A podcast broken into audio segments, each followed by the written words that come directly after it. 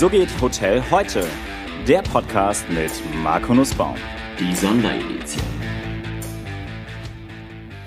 Grüßt euch zur 18. Folge meiner Sonderedition des So geht Hotel heute Podcast. Heute mit einem Kollegen aus Bayern und natürlich aus dem IHA-Vorstand. Er ist Hotelier und Eigentümer in der sechsten Generation. Dr. Robert Stolze vom Bayerischen Hof in Lindau oder besser den Stolze Späthotels. Servus Robert und schön, dass du da bist.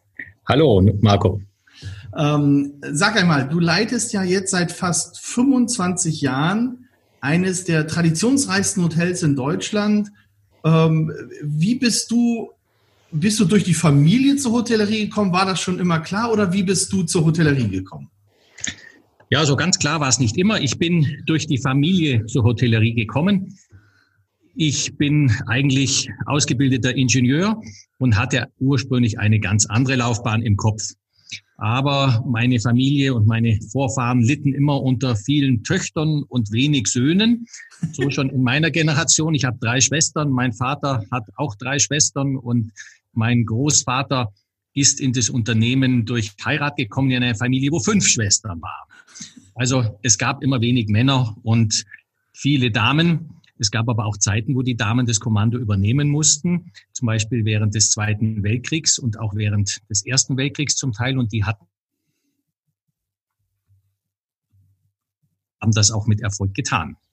Ja. Ja, und die Zeit ging voran und irgendwann stellte sich die Frage, übernimmt jemand das Unternehmen oder äh, gibt man es weg? Und da tut man sich schon ein bisschen schwer, wenn man dann so lange das Unternehmen in der Familie hat. Und mich hat auch die unternehmerische Aufgabe gereizt und irgendwie kam dann eins zum anderen. Anfänglich war es schon eine relativ große Umstellung, aber mein technisches Wissen und meine dabei erworbenen Fähigkeiten habe ich durchaus täglich Davon habe ich täglich tatsächlich Nutzen und das hat sich sicher nicht geschadet. Okay, was wolltest du denn mal ursprünglich werden? Ich bin eigentlich Bauingenieur und war dort im konstruktiven Bereich unterwegs und eigentlich war mal so geplant, eigentlich ein Ingenieurbüro zu machen. Und ja, daraus wurde dann ja nun nichts. Ja, gut, aber ich sag mal, das ist ja, also wenn ich heute gucke, wie äh, wir haben ja auch einige Hotels gebaut und wenn ich heute gucke, welche, welche Fehler da manchmal im Bau eines Hotels gemacht werden, dann kommt dir das ja ganz entgegen alles da. Also das finde ich ja gar nicht so Absolut, schlimm. absolut. Also ich mache doch sehr viel in den ganzen baulichen Dingen, die wir jedes Jahr hier absolvieren, bin ich doch sehr intensiv beteiligt, was einen riesen Vorteil hat, denn ich habe sowohl Planung als auch Kosten im Griff. Und insofern sind wir auch gut aufgestellt, was das betrifft und kommen schneller günstiger und damit besser durch solche Baumaßnahmen durch, als wenn ich diese Vorbildung nicht hätte. Das glaube ich schon. Okay, und jetzt, was ich ja sehr, sehr spannend finde, ist ja, dass die Hotellerie in Deutschland über eine ganz, ganz große Tradition verfügt. Und wenn ich das bei euch oder auf der Webseite richtig gelesen habe, dann ist euer Hotel 1854 eröffnet worden. Jawohl, das stimmt. So, und dann ist, äh, wie, wie ist denn dann die Story weitergegangen? Also es war zuerst der Bayerische Hof. Mit wie vielen Zimmern habt ihr denn damals eröffnet? Das kann ich dir gar nicht auswendig sagen. Es war ursprünglich ein Winkelbau, der okay. nur zwei Stockwerke hatte. Okay. Und noch während des Verlaufes entwickelte sich wohl die Sache ganz gut, so dass der Gründer dann schon zwei weitere Stockwerke obendrauf setzte. Und der Winkelbau mit den Stockwerken ist heute immer noch Bestandteil des Hotels? Jawohl, er ist natürlich immer wieder mal verändert worden und verstärkt worden und ähnliches, aber es ist nach wie vor existent. Okay, und dann kam ja die, dann kam ja Anfang der 20er Jahre ein weiteres Hotel dazu, das Hotel Seegarten. Jawohl. Das war dann so, dass natürlich die durch den Ersten Weltkrieg, Weltwirtschaftskrise, da auch die Zeiten recht unruhig wurden und offenbar wurde bei dem Nachbarn, der das Hotel Seegarten besaß, die Hose etwas eng. Und offenbar war sie bei meinen Vorfahren etwas lockerer, so dass man sich dann in dieser Krisenzeit entschloss, den Nachbarn zu übernehmen. Wie sich dann aber bei Baumaßnahmen, die wir vor einigen Jahren hier durchgeführt haben, wo wir einen ganzen Gebäudekomplex ersetzt haben, hat sich herausgestellt, dass dann zwischendrin das auch wieder mal verkauft wurde und dann wieder gekauft wurde. Also es war ganz wichtige, mhm. ganz komische Dinge, die da passiert sind. Aber schlussendlich ähm, wurde das also im Wesentlichen während nach dem Ersten Weltkrieg gekauft und das hat sich dann im Jahr 27, glaube ich, war es, nochmal wiederholt, wo man dann das daneben liegende Hotel Reutemann erworben hat. Okay, wie viel Zimmer hat das? Heute hat das Reutemann Seegarten zusammen 62 Zimmer und das sind, glaube ich, im Hotel Seegarten sind 27 und im Reutemann sind es dann ähm, 35. Ja, das heißt ja also Weltwirtschaftskrise hat, hat die Immobilie zumindest schon mal mitgemacht. Ähm, was? Ja, zwei Weltkriege und eben auch die Weltwirtschaftskrise. Also da ist schon immer wieder mal was passiert. Ja. Wie geht denn jetzt das Hotel, das Hotel, sagen wir, äh, gut, das Hotel, wie geht ihr denn jetzt im Hotel mit, mit Corona um? Welche Auswirkungen haben sich denn für euch ergeben? Musstet ihr schließen? Äh, habt ihr schon wieder eröffnet? Habt ihr geschlossen? Was, was hat sich denn bei euch da getan in der Krise? Also wir haben zum mit acht, am 18. hatten wir die letzten Gäste im Haus. 18. März. Am 19, 18. März, Entschuldigung. Ja. Am 19. wurde dann das Haus komplett geschlossen und es war dann komplett geschlossen bis zum 30.05. Wir stehen auf mehreren Beinen. Zum einen natürlich den Tourismus, aber auch eine ganze Menge Tagungs- und Geschäftsreisetourismus. Es gibt größere Veranstaltungen in Lindau, die zum Teil über Jahrzehnte weg da sind. Als Beispiel nur die Lindauer Psychotherapiewochen, die ihr Zentrum bei uns in den Häusern haben, die nicht zuletzt auch von einem Onkel meines Vaters gegründet wurde. Das ist eine Veranstaltung mit 4000 Menschen, die da in zwei Wochen da sind. Und das Zentrum sitzt bei uns. Diese Veranstaltung wurde natürlich, das ist so im April, also zum Beginn einer der Sommersaison, musste dann aufgrund der äh, Versammlungsverordnung, das heißt, keine so großen Versammlungen durften stattfinden. Und deswegen musste diese Veranstaltung abgesagt werden, obwohl es eigentlich eine nicht touristisch bedingte Übernachtung gewesen wäre oder Übernachtungen gewesen wären. Okay. Aber dennoch wurde das aufgrund des Versammlungsverbotes ähm, abgesagt und damit war auch in dieser Zeit sofort das Hotel leer. Und das Gleiche ist für die Lindauer Nobelpreisträgertagungen, die ebenfalls im 70. Jahr dieses Jahr in Lindau stattfinden, ebenfalls von Lindauern gegründet. Und auch das ist eine international beachtete Veranstaltung, die auch dieser Veranstaltungsverordnung oder ähm, zum Opfer fiel, weil sie ja auch sehr international ist und damit viel fremdländische Gäste in unsere kleine Stadt bringen. Gut, das heißt, also das heißt gar nichts mehr, komplett gar nichts Lockdown. Mehr. Das Haus war komplett geschlossen. geschlossen ja. Das Hotel bis 30.05. Am 18.05. konnten wir ja unsere Außengastronomie, die recht umfangreich ist, auch öffnen wieder. Ab 25.05. war dann auch die Restauration innen möglich, wobei das nicht so die große Rolle spielt. Und erst ab 30.05. konnten wir so langsam hochfahren. Leider hat man in Bayern versäumt, es bereits am 29. aufzumachen, sodass das ganze Pfingstwochenende dabei gewesen wäre. Nein, man hat erst den 30. gemacht und das war dann etwas weniger günstig. Aber es entwickelte sich eigentlich besser als erwartet wenngleich es nicht das Niveau erreicht hatte, das wir sonst um diese Jahreszeit hätten. Okay, welche Maßnahmen hast du eingeleitet äh, bei dem am 18. gleich? Also, also Kurzarbeitergeld, was, also all das auch. Wir haben alles runter, alle, um mit, mit der Anatomie zu sprechen, alle nicht lebenswichtigen Organe haben wir abgeschaltet ja. und haben die Mitarbeiter in Kurzarbeiter, Kurzarbeit schicken müssen. Lediglich unser kaufmännisches Personal, die ja die ganze Abwicklung machen mussten, unser technisches Personal, die auch das Haus so Stück für Stück runterfahren mussten. Ja. Ähm, war natürlich da und der Einzige, der immer da war, war ich. okay. okay. Ja. Und, und ähm, habt ihr habt ihr Kontakt gehalten mit euren Mitarbeitern während der während der Krise, während sie in Kurzarbeit waren oder Selbstverständlich. Wie seid, ihr, wie seid ihr wieder hochgefahren? Was habt ihr da gemacht in der Praxis?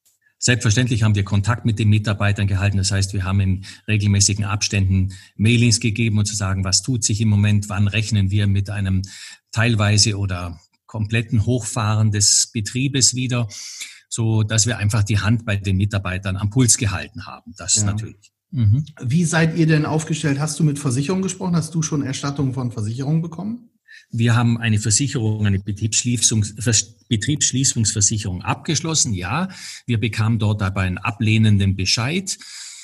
Ähm, es wurde ja dann angeboten, 15 Prozent der ausstehenden Versicherungssumme anzuerkennen und damit auf jede weiteren Ansprüche zu verzichten. Das haben wir nicht getan, weil uns dieses Angebot einfach nicht angemessen erschien und haben das dann an die vom IHA empfohlen, äh, empfohlene Kanzlei weitergegeben, die uns, die jetzt für uns die Klage dort eingereicht hat. Okay, das ist Versicherung, Kurzarbeitergeld. Ging das bei euch in Bayern schnell oder wie war das Prozedere der Anträge? Weil was ich gehört habe, ist, einige haben immer noch nichts bekommen. Also selbst ja. die Mai-Sachen also sind noch nicht. Hat bei uns schon funktioniert, muss ich sagen. Die Behörden waren sehr kooperativ. Wir kennen die nicht über Jahrzehnte hinweg zum Teil, aber wir haben, das war eigentlich sehr kooperativ, das muss ich wirklich sagen und hat auch gut geklappt. Danke auch in meiner guten Mitarbeiter, die wir in dem Bereich haben, die sich da sehr engagiert haben und schnell gefunden haben, wie das dort geht. Also das hat eigentlich sehr gut geklappt. Ja, kurze Frage. Wie regelt ihr das? Also ich, mich hat neulich einer angesprochen, dass während der Kurzarbeit kein Urlaub aufgebaut wird. Ist, ist das so? Hast du da was von gehört? Ich habe davon nichts gehört. Ich bin davon ausgegangen bis dato, dass natürlich Urlaub weiter aufgebaut wird, aber der wird dann halt zu einem späteren Zeitpunkt irgendwann gewährt. Aber da bin ich nicht im allerletzten Detail im Bilde. Also das ist Wahnsinn, was, was, was aus den Gesprächen heraus, auch während des Podcasts, was da immer wieder für Details aufpoppen, was es alles gibt. Ähm, das ist schon echt, das ist schon, das ist schon echt irre. Was? Wie, wir haben es natürlich so gemacht, dass ja. wir den Urlaub des ersten Vierteljahres, das heißt den Urlaub bis einschließlich März, den Mitarbeitern gegeben haben, ja. auch natürlich bezahlt haben und erst ab dann die Mitarbeiter in Kurzarbeit geschickt haben. Okay. Und ähm, jetzt, wo ihr zum 30.05. wieder eröffnet habt, wie, welche Hygieneanforderungen musstest du denn dann liefern? Ähnlich wie, wie Rolf in Mecklenburg-Vorpommern oder waren die bei euch ein bisschen abgeschwächt? Ja, die Bayern sind ja immer ein bisschen anders als die restlichen Teil von Deutschland. Jedenfalls macht es mir den Eindruck. Und ähm, natürlich haben wir uns damit eingehend auseinandergesetzt. Manchmal war das auch nicht so eindeutig, was jetzt nun wirklich gefordert war und was nicht. Aber wir haben natürlich die üblichen Spender für Desinfektionsmittel, Mundschutz und Abstände und so weiter. Das haben wir eigentlich alles ähm, ordentlich, sagen wir, wie sagt man, äh, vorschriftsmäßig gehandhabt, wurden dafür sogar belobigt von der hiesigen Behörden, die dann auch vorbeifuhren und sagen, aha, ihr habt das sehr schön gemacht. Man konnte. Die sind tatsächlich vorbeigekommen? Ja, die sind am Anfang zum Teil vorbeigekommen, als die merkten, dass man das einigermaßen ernst nimmt und die Sachen umsetzt dann waren die auch zufrieden und haben sich eigentlich auch nicht weiter gerührt. Jetzt muss man dazu sagen, dass bei uns im Landkreis die ganze, Pan äh, die ganze Corona-Geschichte sehr, sehr schwach verteilt war. Wir haben seit vielen Wochen keine einzige zusätzliche äh, Infektion und haben insgesamt, glaube ich, 248 Fälle gehabt im gesamten Landkreis. Ja, nun, nun, nun, nun habt ihr ja auch einen Saunabereich, ihr habt einen Pool, ihr habt einen Fitnessbereich, ja. ähm, ihr habt einen Tagungsbereich. Sind denn die Bereiche auch schon wieder geöffnet? Das Außenschwimmbecken ist seit gestern wieder geöffnet. Innenschwimmbecken, Sauna, und diese Geschichten sind nicht geöffnet und dürfen auch nicht geöffnet sein. Okay, was ist der Unterschied, warum der Außenpool geöffnet sein darf und der Innenpool nicht? Ja, ich habe es also, sagen wir mal, ein bisschen aufgegeben, jede einzelne Maßnahme wirklich zu hinterfragen. Okay. Das manchmal natürlich schon die Logik nicht so ganz klärt. Warum darf man in Bayern zunächst die Gartenwirtschaft bis 20 Uhr geöffnet haben und innen drin dann bis 22 Uhr? Hm. Hm. Kann man nicht so ganz verstehen. Da gab es dann in Augsburg auch ein Urteil, das dann sofort mit, mit sofortiger Wirkung erteilt wurde, dass natürlich die Gartenwirtschaft auch bis 10 Uhr geöffnet sein, das heißt 22 Uhr geöffnet sein darf, wenn innen bis 22 Uhr ist. Also nicht alles war immer ganz schlüssig, aber ähm, wie gesagt, der Innenpool ist wahrscheinlich durch die geschlossenen Räumlichkeiten, durch die Lüftung und das Ganze, was da ist, etwas gefährdeter als der Freiraum. Das kann ich schon irgendwo nachvollziehen. Okay, wie sieht's bei dir im Tagungsbereich aus? Also ich habe, äh, werde sicherlich nächste Woche nochmal einen Podcast machen mit äh, den Tagungsleuten, aber finden Tagungen oder Feiern überhaupt bei dir statt momentan? Also ja, es finden kleinere Tagungen statt. Wir sind ja hier traditionell im Dreiländereck Österreich, Schweiz, Deutschland, so dass wir auch öfter mal Zusammenkunften von Schweizern haben, die sich mit von Zürichern, die sich mit Münchnern hier treffen, um sag mal halber halben Weg zu haben oder Österreicher, die sich mit Deutschen treffen. Das passiert wieder, muss man sagen, passiert ja auch zwischendrin in kleinem Umfang. Die größeren Veranstaltungen sind im Moment alle storniert. Die Messen, die in Friedrichshafen stattfinden, sind alle abgesagt. Die Bregenzer Festspiele, bei denen jeden Tag 7000 Menschen in der Oper sitzen, sind komplett abgesagt worden. Das heißt, es ist schon ein ziemlicher Einschnitt, der jetzt hier stattfindet. Nun bist du ja nah dran an der Politik und an den, ähm, an den Behörden auch. Was hast du denn gehört, wann es wieder losgehen soll? Wird das, werden wir oder werdet ihr bei euch in der Region im nächsten Jahr bereits zur Normalität zurückgehen, wenn es überhaupt eine Normalität oder wenn man, man muss ja überhaupt mal definieren, was ist die Normalität? Ja. Oder wie siehst, wie, wie siehst Also wenn ich hier gerade über den See drüber schaue, sehe ich ja nach Österreich und dort fällt ab Montag, den 15. bereits die Pflicht, den Mundschutz zu tragen. Der Mundschutz ist dann nur noch erforderlich in Kliniken, Apotheken und öffentlichen Verkehrsmitteln. Sonst muss kein Mundschutz mehr getragen werden. Und ich bin mir ziemlich sicher, dass Herr Söder, der sich eng mit Herrn Kurz in Österreich abgestimmt hat, auch diese Pflicht bei uns in Bayern bald fallen lässt. Denn es ist kaum jemandem zu vermitteln, dass er links von der Grenze und rechts von der Grenze unterschiedliche Maßnahmen hat, wenn links und rechts das Infektionsgeschehen praktisch identisch ist. Und was haben wir denn für unterschiedliche, also du bist ja nah dran an der Grenze tatsächlich, mhm. was gibt's denn für unterschiedliche Maßnahmen, äh, zur Unterstützung der Gastronomie und Hotellerie? Was, was kriegen denn deine österreichischen Kollegen? Was, auf was können die denn setzen? Das weiß ich tatsächlich im Moment nicht. Österreich ist traditionell dem Tourismus stärker zugetan, als wir Deutsche es sind. Ganz einfach, weil in Österreich der Tourismus zu einem Initialgewerbe zählt, das in den Alpentälern zum Beispiel einfach notwendig ist, um die Alpentäler am Leben zu erhalten. Also hat der, der Tourismus in Österreich einen anderen Stellenwert und deswegen ist man in Österreich auch in Wien, das heißt in der Zentrale, hellhöriger, wenn es um den Tourismus geht, als das traditionell in Deutschland der Fall ist. Wir sind das Autoland. Ja, wir sind das Autoland. Wobei, ich glaube, es mhm. muss den Leuten auch mal bewusst werden, wie viel Menschen eigentlich in unserer Branche arbeiten, wie viel kleine und mittelständische Unternehmen es da gibt. Und äh, manchmal habe ich das Gefühl, wir sind da so ein bisschen ferner liefen immer wieder. Und ja. schaue ich mir an, was jetzt, was jetzt ja, also so wie ich das jetzt verstanden habe, es gibt ja noch kein Schreiben des Bundesministeriums für Finanzen, aber so wie ich das jetzt verstanden habe, ja, ursprünglich war die Mehrwertsteuer auf Speisen bei sieben, auf sieben Prozent reduziert. Die wird jetzt auf fünf Prozent reduziert ab dem ersten siebten. Ja. Übernachtung, die bei sieben Prozent war, wird auch auf fünf Prozent reduziert ab ersten siebten. Dann ja. gehen wir zum ersten ersten mit der Übernachtung wieder zurück auf sieben Prozent und Jawohl. auf Speisen auch wieder auf sieben Prozent. Und dann zum mhm. ersten siebten nächsten Jahres geht's für Speisen wieder auf 19 Prozent. Das wird so, nach jetziger Planung ist das so, ja.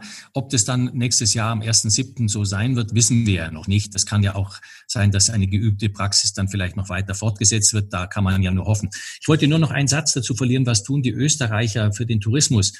Also ich habe mitbekommen, dass im bei uns angrenzenden Bundesland Vorarlberg dort erhebliche Gelder in die Hand genommen werden, um Werbung für den österreichischen Sommertourismus zu machen. Ja, okay. Diese Gelder sind in Deutschland nicht freigegeben worden, in Bayern wohlgemerkt. Mhm. Das ist nicht passiert.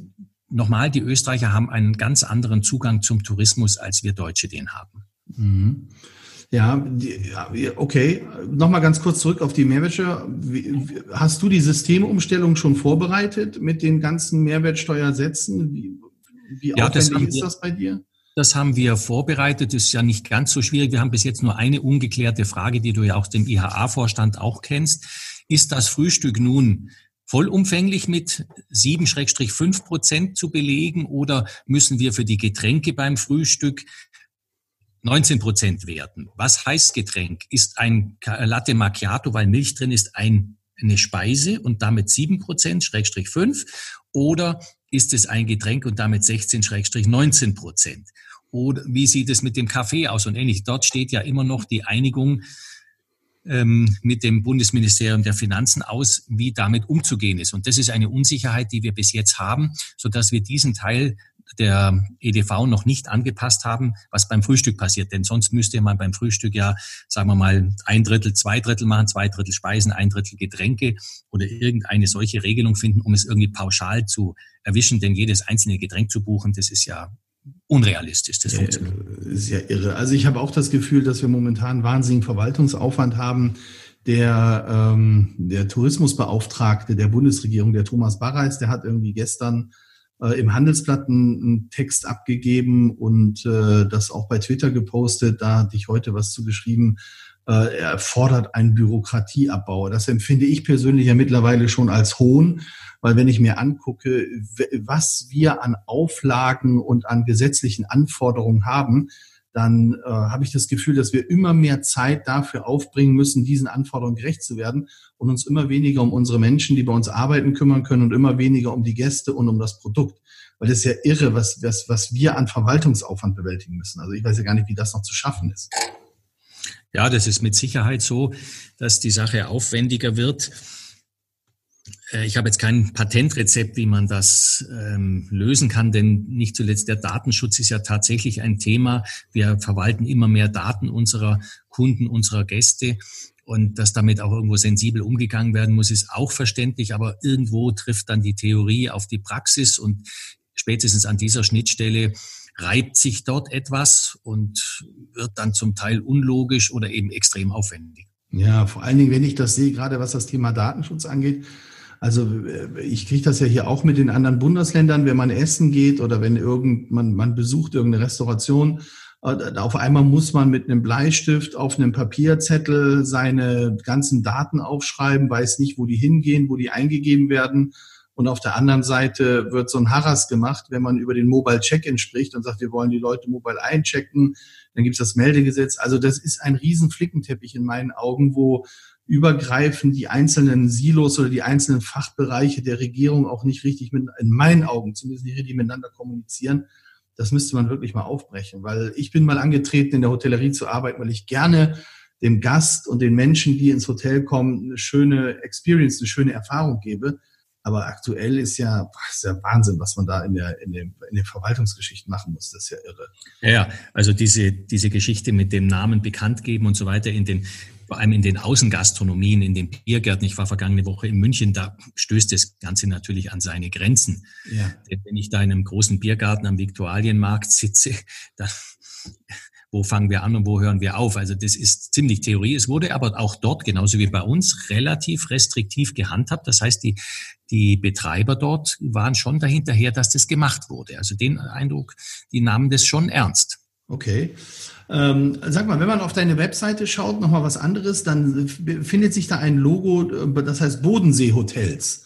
Ja. Äh, magst du mal kurz was dazu erzählen? Was ist, was ist denn das für eine Kooperation oder für eine Zusammenkunft und was steckt dahinter? Der, die Bodensee Hotels sind ein Verein, der ja, bald 100 Jahre alt ist. Der wurde mal von einem meiner Vorfahren gegründet. Ich weiß nicht, ob es mein, ich glaube, es war mein Großvater fast, ja. Und ich habe selbst ihn zwölf Jahre geführt.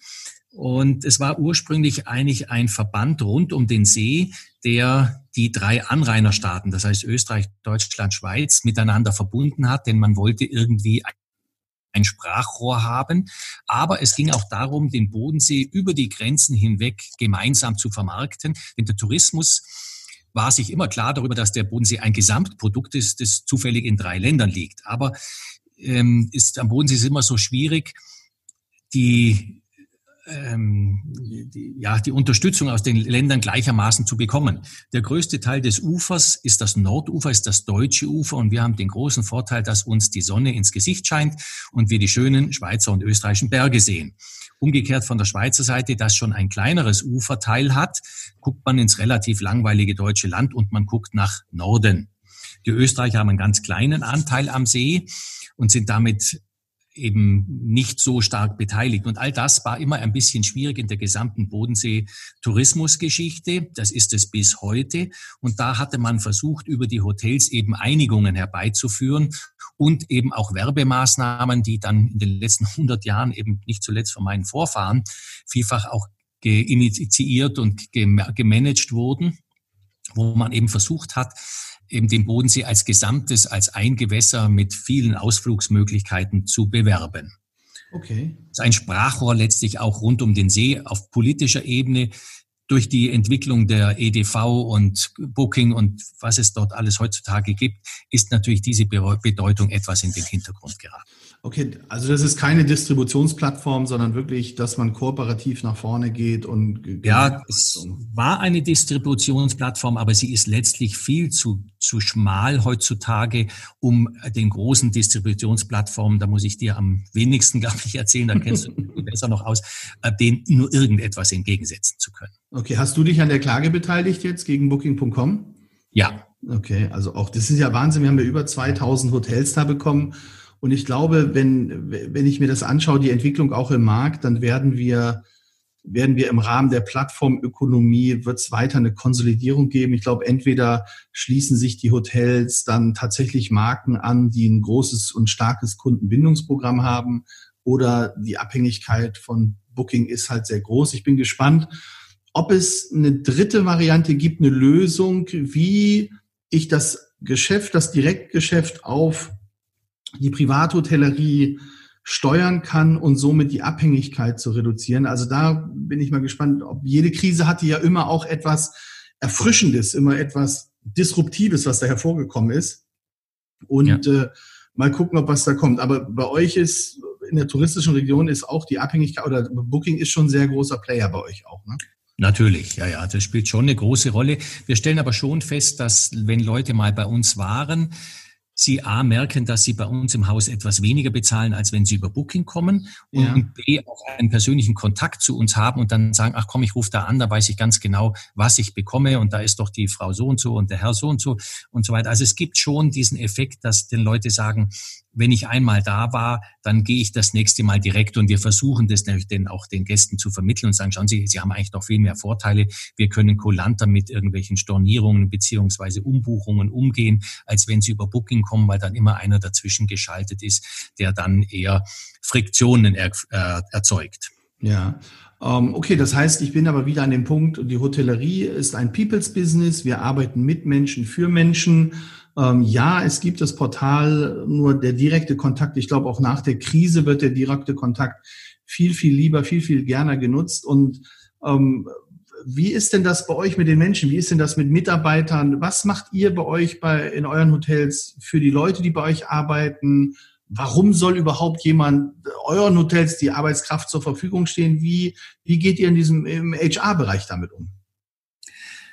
Also ich glaube, ein Privathotel hat den, die Möglichkeit und wenn es die Möglichkeit hat, dann auch den Vorteil, sehr viel eingehender mit dem einzelnen Mitarbeiter umzugehen. Ganz einfach, weil die Anzahl der Mitarbeiter kleiner ist und der ähm, Unternehmer selbst vor Ort ist und eben auch direkt auf die Mitarbeiter zugehen kann, um eben sich auch ihrer anzunehmen, wenn es irgendwelche Schwierigkeiten oder Dinge oder Wünsche gibt, die zu machen. Und ich glaube, wir geben uns hier Mühe, sehr fair und sehr aufgeschlossen mit den Mitarbeitern umzugehen und vor allem transparent, so dass jeder eigentlich immer offen weiß, wo und wie er steht.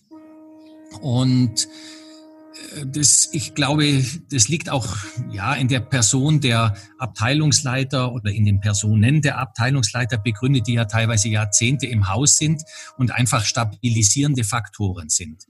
Mhm. Häufig sind dann die Leute wieder zurückgekehrt zu uns, wenn sie irgendwo die Ausbildung mal bei uns gemacht haben und dann woanders waren, sind sie zurückgekehrt und haben den Kontakt mit uns gehalten, aber nicht zuletzt auch den Kontakt mit unseren Abteilungsleitern und die, die dann auch gefragt haben, hast du nicht Lust, wieder mal zu kommen? Komm doch mal die Sommersaison und so weiter. Also ich glaube, es ist schon die Persönlichkeit und Persönlichkeiten der hier handelnden Personen, die einen gewissen Wert darstellen. Wir versuchen wir versuchen, wir können es nicht immer, aber mit gutem Beispiel voranzugehen. Und ich glaube, das ist ein Großteil des Geheimnisses. Mhm. Wie viele Mitarbeiter habt ihr bei euch im Unternehmen? Das schwankt ja zwischen Sommer und Winter. Wir sind im Winter etwa 80, 85 und im Sommer etwa 120, 125. Okay. Und äh, wie rekrutiert ihr die Leute? Also was ist so euer Hauptkanal, wo ihr sagt, da haben wir, darüber kriegen wir am meisten Bewerbungen? Zum einen ist es natürlich über tatsächlich Mund-zu-Mund-Beratung. Heute ist es, ja, heute wäre das wahrscheinlich, ich nenne es immer Facebook Live, ja. also ohne EDV, aber die Rücksprache mit denen, wer kennt wen so ungefähr, habt ihr nicht Lust, jemanden mal zu fragen, die eine Sache. Natürlich gibt's Plattformen wie Hotel Career und ähnliches, aber eben auch Mitarbeiter, die wir in einer Saison bei uns da waren, wo wir am Ende der Saison mit denen sprechen und sagen, wie wär's denn, habt ihr nicht Lust, nächstes Mal nochmal zu kommen? Wie könnten wir vielleicht was machen? Können wir euch im Winter jemanden an einen, an einen Platz vermitteln, der für euch interessant ist? Wir sprechen mit den Häusern dort und sagen, wir hätten da einen interessanten Mitarbeiter. Wäre das was für Sie?